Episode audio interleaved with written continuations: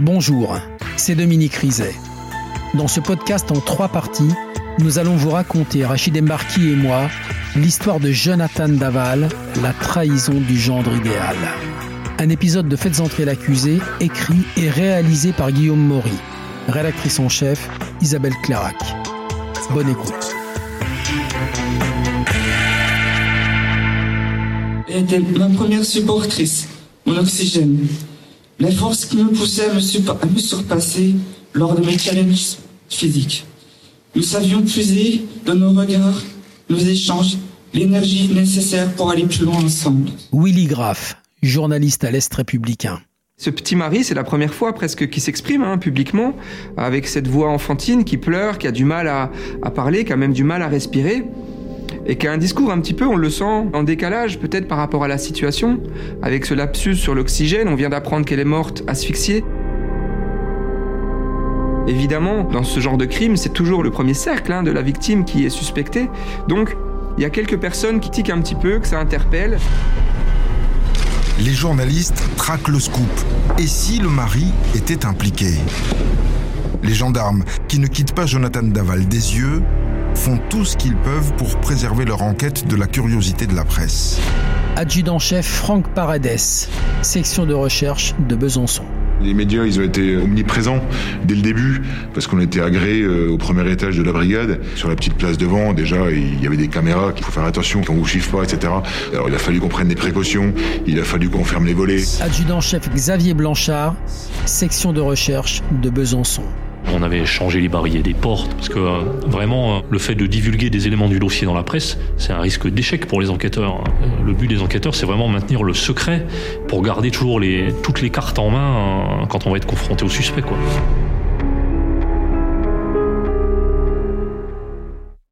Jusque-là, les gendarmes n'ont eu qu'un seul son de cloche, celui de Jonathan Daval lui-même, le jour de la disparition d'Alexia, quand il leur a expliqué qu'elle l'insultait et le brutalisait pendant des crises d'hystérie. Mais en creusant davantage, les gendarmes comprennent que le veuf ne leur a pas dit toute la vérité.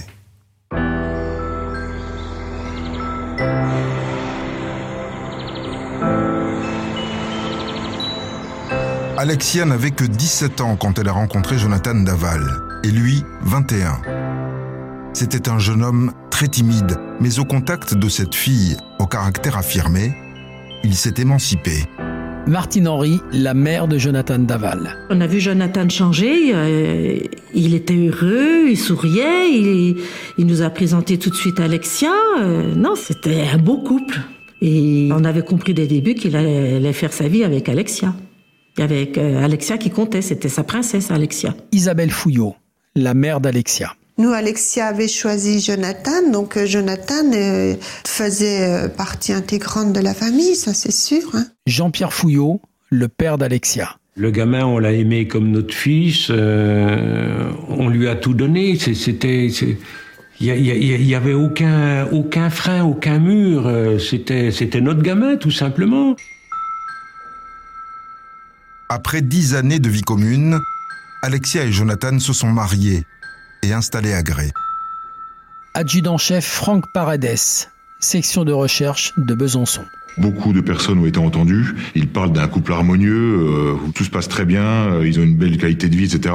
Et on a deux trois personnes qui nous disent euh, un petit peu l'inverse, comme quoi euh, le couple ça va plus trop en ce moment. Alexia Daval téléphone à sa confidente, qui elle lui raconte un petit peu sa vie avec Jonathan, qui est pas une vie rêvée comme elle l'espérait. Il m'énerve. C'est un cas désespéré qui ne comprend rien aux femmes. À moi. Alexia semblait triste. Malgré le beau mariage, la belle maison avec piscine, il lui manquait un grand bonheur, un enfant. Mais pour cela, fallait-il encore que son homme la désire? Quand j'essaie d'être tactile, il me repousse. Il ne veut pas faire l'amour. Chef d'escadron Audrey Renard, analyste comportemental. En fait, ce qu'elle lui reproche, et ce qu'on peut voir dans, les, dans leurs échanges SMS, c'est euh, son manque de virilité. Ça, elle le dit très clairement. Elle dit euh, tu n'es pas un homme ou euh, quelque chose de cet ordre-là. Il avait des problèmes érectiles, c'était avéré, euh, il avait vu un médecin pour ça, et euh, je crois qu'Alexia lui reprochait véritablement cette difficulté-là et mettait sur ce compte-là le fait qu'elle ne puisse pas tomber enceinte. Furieuse, Alexia, parce qu'elle tentait tout pour être enceinte. Le couple avait même commencé un processus de procréation médicalement assistée, mais Alexia se sentait bien seule dans ses démarches. Jonathan ne s'investissait pas autant qu'elle.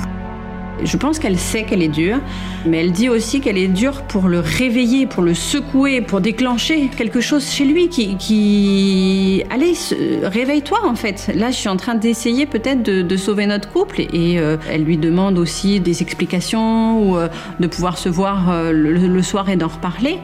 Il ne le veut pas. Il, il évite, il fuit, il part. Comme d'hab, quand ça va pas, tu fuis. Depuis des mois, Jonathan Daval se réfugiait chez sa mère. Jonathan, il vient nous voir, mais en cachette.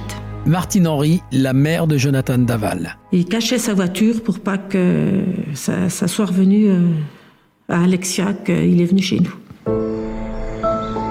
Dès la fin de journée, il traîne chez sa mère jusqu'à 23 heures pour rentrer chez lui quand sa femme dort. Et une fois, je lui ai dit, mais qu'est-ce qui se passe donc? Ça va pas avec Alexia? Elle me dit, si, si, ça va. Je lui ai dit, écoute, moi, pourquoi tu viens comme ça? Euh, C'est parce que je rentre une fois qu'elle dort, comme ça, j'ai, j'ai pas de, crise. J'ai dit, quelle crise? Il me dit, non, non, mais t'inquiète pas, parce qu'il voulait pas qu'on sache. Il, fallait pas il voulait rien nous dire pour pas qu'on s'inquiète.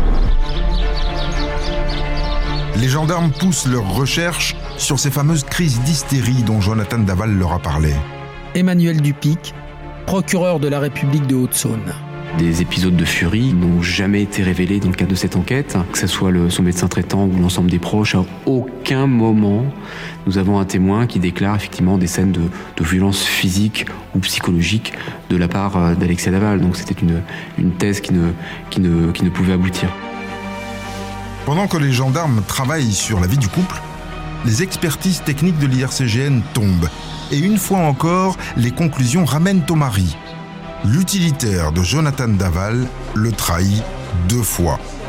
D'abord le tracker, qui borne dans la zone du bois où a été découvert le corps d'Alexia. Et puis ses pneus et l'empreinte sur le chemin. Adjudant-chef Franck Paredes, section de recherche de Besançon.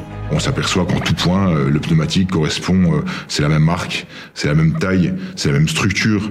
Il y a vraiment euh, tous les éléments qui laissent penser que ce véhicule-là se trouvait, se trouvait là le samedi matin. Et donc là, bon bah, on se dit, voilà quoi, c'est, bingo quoi. C'est il n'y a, plus de doute là, on a tous les éléments qui permettent de laisser penser que le mari est impliqué dans les faits.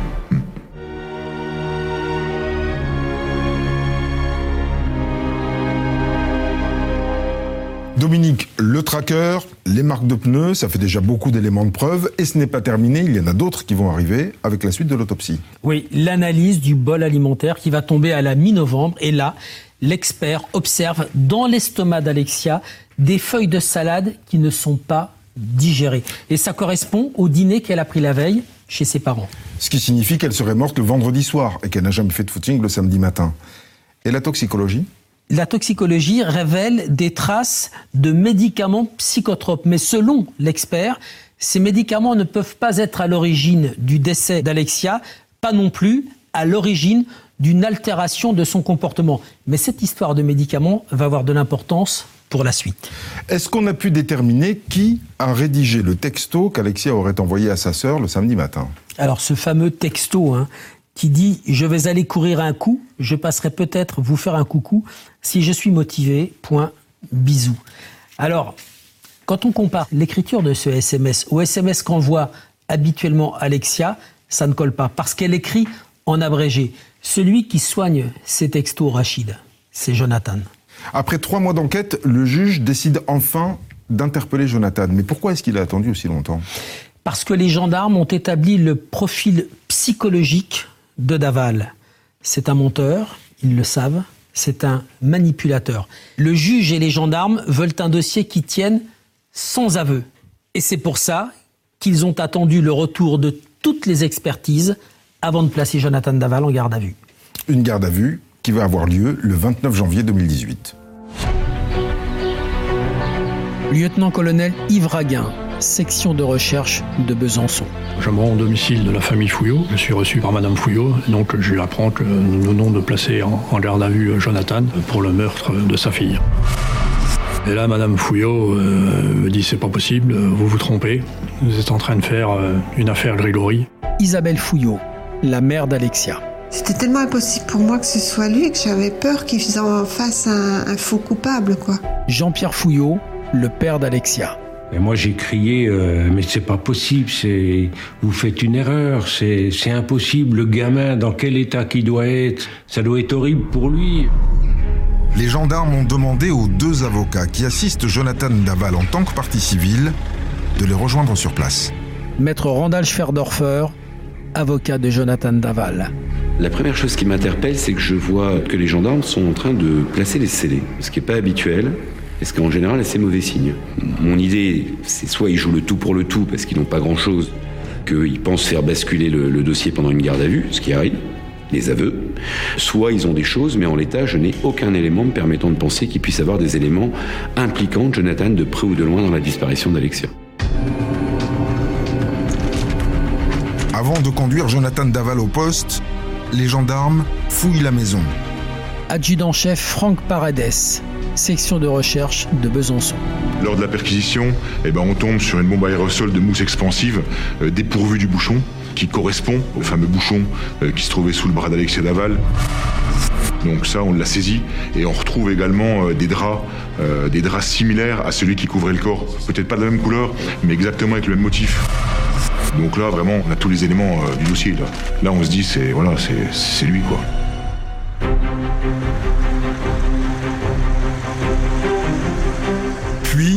Jonathan Daval est conduit en garde à vue à la section de recherche de Besançon. Adjudant-chef Xavier Blanchard, section de recherche de Besançon. Il y avait une cinquantaine de mètres de journalistes euh, en meute, je dirais. Donc euh, oui, euh, on sent une pression autour de nous. Willy Graff, journaliste à l'Est républicain. Tout le pays regardait hein, à ce moment-là. Il regardait cette gendarmerie où Jonathan Daval était interrogé pour essayer de comprendre ce qui s'était passé. Il y a également la pression de la garde à vue. Hein. Trois mois se sont passés. Donc trois mois où Jonathan Daval euh, a pu euh, d'autant plus s'installer dans le déni. Il est choyé par ses beaux-parents. Ce sera compliqué de le faire sortir de, ce déni. Les gendarmes ont donc préparé minutieusement l'interrogatoire. Chef d'escadron Audrey Renard, analyste comportemental. Nous allons travailler en collaboration avec les enquêteurs pour savoir comment euh, aborder Jonathan Daval, quel type de questions lui poser, comment lui poser, à quel moment lui poser. Qu'est-ce qu'on fait euh, quand on arrive s'il refuse de nous parler Qu'est-ce qu'on fait s'il fait un malaise Qu'est-ce qu'on on essaie d'imaginer un petit peu euh, tous les possibles de manière à avoir des, des parades à, tout. On essaie de, de, de, de ne pas se faire surprendre par l'imprévu justement avec énormément d'anticipation. Mais avant même que la première audition ne débute, les avocats de Jonathan Daval découvrent un scoop. Le magazine Le Point révèle que les gendarmes ont déjà trois éléments à charge contre le mari d'Alexia. Le témoignage du voisin, le tracker, la trace de pneus. Maître Randall Schwerdorfer, avocat de Jonathan Daval. Bref, des indices extrêmement sérieux. Alors, se pose deux réflexions à nous. Hein. D'abord, est-ce que c'est vrai? Est-ce que c'est n'est pas euh, des fausses informations, des informations fantaisistes, euh, des mauvaises interprétations d'un journaliste? Euh, On ne sait pas. Assisté de son avocate, Jonathan Daval fait face à deux gendarmes. Dans une pièce voisine, les comportementalistes et le commandant de la section de recherche suivent le déroulé de la garde à vue. Maître Ornelas Patafora, avocate de Jonathan Daval. C'est une première audition sur comment fonctionne le couple, ce qui s'est passé ce soir-là, la soirée en famille, etc. Donc je sors de cette première audition, je ne suis pas plus inquiète que cela. Après trois heures de repos, Jonathan Daval est entendu une deuxième fois. Et les gendarmes changent de ton. Ça va aller de manière crescendo en fait. On commence euh, déjà euh, par lui mettre en avant les incohérences flagrantes, et puis petit à petit on va un petit peu plus loin. On essaie de, vraiment tout ramener pour le pousser aux aveux. Hein. Donc on se rend compte que tout ce qui est dans la presse est vrai. Et ce sont des indices euh, qui sont, on ne peut les qualifier que comme ça, d'accablants contre Jonathan. On sait maintenant que Jonathan est effectivement impliqué, parce que nous, on assiste à ses réponses par rapport aux questions qui lui sont posées et où il ne peut pas répondre. C'est pas possible, il n'y a pas de réponse. Et s'il n'y a pas de réponse, c'est que tout simplement, euh, c'est lui. Malgré l'évidence, Jonathan Daval persiste à nier. On s'est dit que ça allait être plus compliqué que ce qu'on pensait.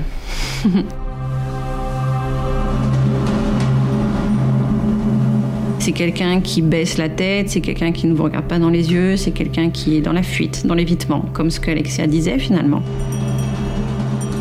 Donc ça va durer des heures, des heures, et il peut ne pas parler pendant des heures. Les gendarmes tentent alors de créer un lien d'empathie avec lui.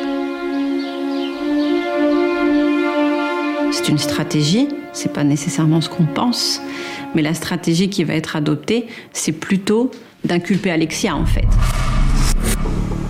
L'idée, c'est quand même d'essayer de prendre un peu soin de lui et de faire en sorte qu'il ait envie de nous parler.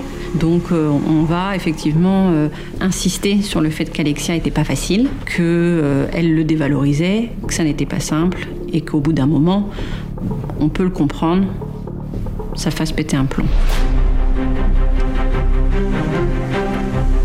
Mais le plan ne fonctionne pas. Alors, les gendarmes changent encore de tactique pour la deuxième journée de garde à vue. Adjudant-chef Xavier Blanchard, section de recherche de Besançon. En général, l'avocat est, rarement notre allié, en fait. Mais là, dès le début, euh, on a senti que les avocats euh, allaient vraiment dans, notre sens, celui d'aller euh, vers obtenir des aveux. Maître Ornelas Patafora, avocate de Jonathan Daval. Et donc, il m'accorde exceptionnellement hein, un entretien avec Jonathan. Je lui expose la difficulté. Je lui dis voilà, Jonathan, il y, a des éléments, il faut quand même que vous vous expliquiez. Là, c'est pas satisfaisant, on n'y arrivera pas. Et pour autant, il campe sur sa position. Chef d'escadron Audrey Renard, analyste comportemental. Il a effectivement euh, un côté un peu juvénile, un peu enfantin quand on, quand on le voit qui pourrait nous faire croire à une certaine euh, fragilité, une fébrilité. Alors je pense qu'il est fragile au fond, mais en tout cas, face à l'adversité, il est solide. Il reste très peu de temps garde à vue. Mais l'adjudant Blanchard ne lâche pas. Il tente une cinquième et ultime audition. On va accepter un, très bref entretien, en fait, euh, de, moins de 5 minutes, avec ces deux avocats. Maître Randall Schwerdorfer, avocat de Jonathan Daval. Il faut sortir euh, de cette impasse et euh, à ce moment-là, le conseil qui lui est donné, c'est soyez honnête. Maintenant, il faut dire les choses. Et par contre, c'est le, choix de Jonathan Daval, c'est-à-dire que on le force pas. Hein. Il ressort et il vient s'asseoir vers nous. Et en fait, il se passe comme un grand moment de silence. Et là, Jonathan euh, se met euh, à verser une larme, euh, à pleurer. Je lui dis, ben, qu'est-ce que tu as à nous dire? Il va nous dire qu'il regrette ce qui s'est passé, que c'est lui qui l'a fait. Il dit qu'en fait, qu'elle aurait fait une crise, qu'il a voulu la faire taire, il a essayé de la contenir, c'est un accident.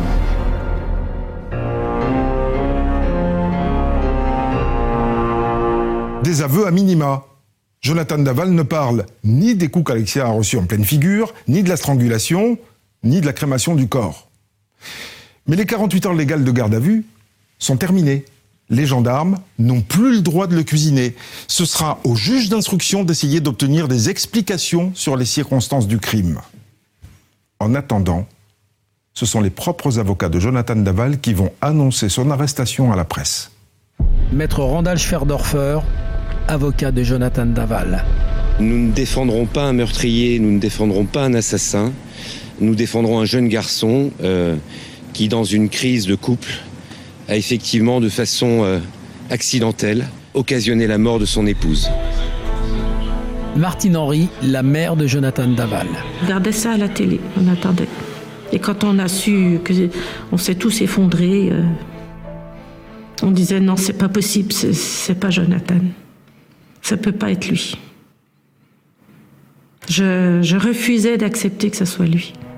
Un jeune garçon a effectivement, de façon euh, accidentelle, euh, occasionné la mort de son épouse. J'en revenais pas. Isabelle Fouillot, la mère d'Alexia. C'était tellement inimaginable pour moi que ce soit lui que j'avais du mal à réaliser. On avait perdu notre fille, maintenant on apprend que c'est notre gendre.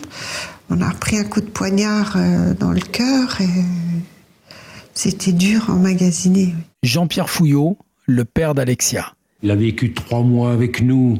Il pleurait avec nous tous les soirs. Il nous disait je pourrais pas survivre à ça euh, si je reste en vie. C'est parce que vous êtes là. C'est parce qu'il avait envie d'être avec nous. Mais ça, il nous mentait encore alors qu'il venait de faire quelque chose d'immonde. Mais nous, on s'en est jamais rendu compte. Comment explique-t-il son geste? Il l'explique parce qu'ils avaient une relation de couple avec de très fortes tensions qu'Alexia avait une personnalité écrasante, qu'il se sentait complètement écrasé, rabaissé, et qu'à un moment, il y a eu des mots de trop, une crise de trop, qu'il n'a pas su gérer, et ça a débordé. Qu'Alexia avait une personnalité écrasante. J'ai encore ces paroles-là dans la tête et je ne les supporte pas. Je veux dire, euh, comment est-ce possible d'affliger à des parents autant d'horreur en même temps? Qui a meurtrier et que c'est la faute de ma fille, qu'elle a cherché ce qu'elle a eu. L'avocat euh, était en train de salir la mémoire d'Alexia et là, c'était pas possible.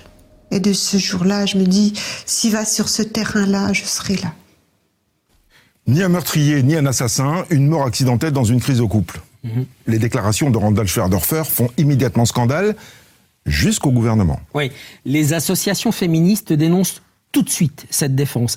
Et Marlène Schiappa, secrétaire d'État à l'égalité femmes-hommes, réagit très vivement, elle aussi, euh, en qualifiant ses propos de scandaleux et dangereux. Elle parle d'assassinat, elle refuse le terme de mort accidentelle. Ça va lui être reproché parce que c'est une entorse à la séparation des pouvoirs. Randall Schwerdorfer, l'avocat de Jonathan Daval, lui, va s'engouffrer dans la brèche et il va lui répondre par médias interposés. Et ça fait de la publicité à cette affaire qui devient un feuilleton judiciaire suivi par la France entière. Il faut dire que l'accusé l'alimente aussi. Qu'est-ce qu'il dit devant le juge? Eh Bien sûr, six semaines après son arrestation, Jonathan Daval confirme ses propos devant le juge. Il dit qu'il a accidentellement étouffé sa femme, il ne voulait pas en arriver là, il n'a pas suggéré une énième crise d'hystérie d'Alexia, mais trois mois plus tard, il revient sur ses propos. Et c'est quoi sa nouvelle version? Alors c'est une fiction. Fin juin 2018, Jonathan Daval déclare spontanément au juge qu'il n'a pas dit la vérité. En fait, il a voulu protéger sa belle famille. Alors cette fois-ci, il raconte que le fameux vendredi soir de la raclette, c'était les deux ans du fils de Stéphanie et Grégory. Stéphanie, la sœur d'Alexia. Alexia s'est disputée avec sa sœur. Grégory, le mari de Stéphanie, monte pour essayer d'arranger le problème. Et puis, il se dispute lui aussi avec Alexia, bagarre, et c'est lui qui étrangle Alexia. Et Jonathan Daval dit, avec mon beau-père, Jean-Pierre Fouillot, pour que ça ne fasse pas un scandale, on a décidé d'aller dans le bois des moulins et on s'est débarrassé du corps d'Alexia. Mais alors pourquoi il se serait tu si c'est vrai? Parce qu'il explique qu'il a voulu respecter un secret de famille et que Grégory, le mari de Stéphanie, est un jeune papa et Jonathan Daval ne voulait pas que Grégory aille en prison. Il y a un rebondissement qui fait les choux gras de la presse, mais qui, du côté des enquêteurs, fait plutôt sourire. Cette nouvelle version d'un crime familial, d'une Alexia tuée par son beau-frère, personne n'y croit. Mais la juge demande quand même aux gendarmes de vérifier. Quand la famille d'Alexia découvre cette accusation sortie de nulle part, c'est l'effondrement. Grégory Gay, le beau-frère d'Alexia il s'est même pas contenté de, tuer Alexia. Il a, il a voulu détruire notre famille aussi. -dire quand il nous fait la théorie du complot, il a aucun scrupule à nous mettre en danger pour euh, sauver sa peau. Isabelle Fouillot, la mère d'Alexia. Là, je me suis demandé s'il nous avait aimé un jour pour nous accuser de meurtre comme ça. Je me suis dit, bon, ben, un coup on accuse Alexia, maintenant on se retourne contre nous. Me dis, mais il nous a jamais aimés. On a été vraiment des imbéciles. Du côté de Jonathan Daval, sa mère s'accroche à la nouvelle version de son fils. Ben, j'y ai cru. Tout simplement. J'ai dit, bon, c'est quand même. Ça serait quand même grave qu'ils aient fait ça euh, à Alexia, mais. Je l'ai cru. Je voulais pas admettre que ça pouvait être lui. La mère et la défense relaient aussitôt cette nouvelle théorie dans la presse. Martine Henry, la mère de Jonathan Daval. Jonathan n'aurait jamais pu faire ça. Il aimait trop sa femme d'ailleurs, il l'aime toujours, il nous le dit assez souvent. Dans n'importe quel foyer en France, euh, on commentait cette affaire comme si c'était un feuilleton. Les gens euh, se sont scindés en deux. Il y avait euh, les pro-Fouillot et les pro-Daval. Certains avaient envie de croire Jonathan, parce que c'est vrai qu'il renvoyait cette image de garçon fragile. euh, On peut pas imaginer qu'il ait sauvagement tué sa femme, alors si c'est pas lui, c'est quelqu'un d'autre.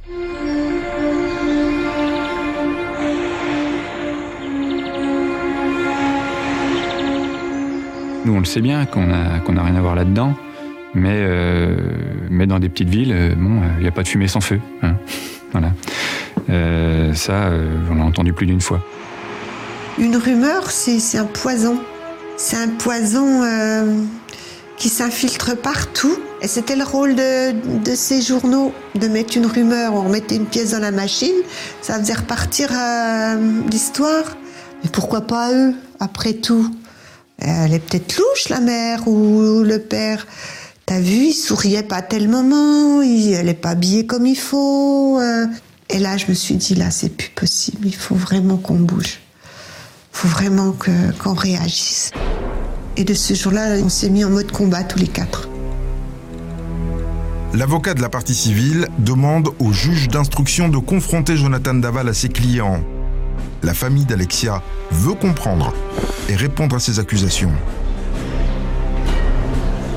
Le 7 décembre 2018, au palais de justice de Besançon, Jonathan Daval fait face tour à tour aux quatre personnes qui l'accusent. Vous venez d'écouter le deuxième épisode de Faites entrer l'accusé consacré à Jonathan Daval, la trahison du gendre idéal. Retrouvez la suite de l'affaire dans l'épisode 3.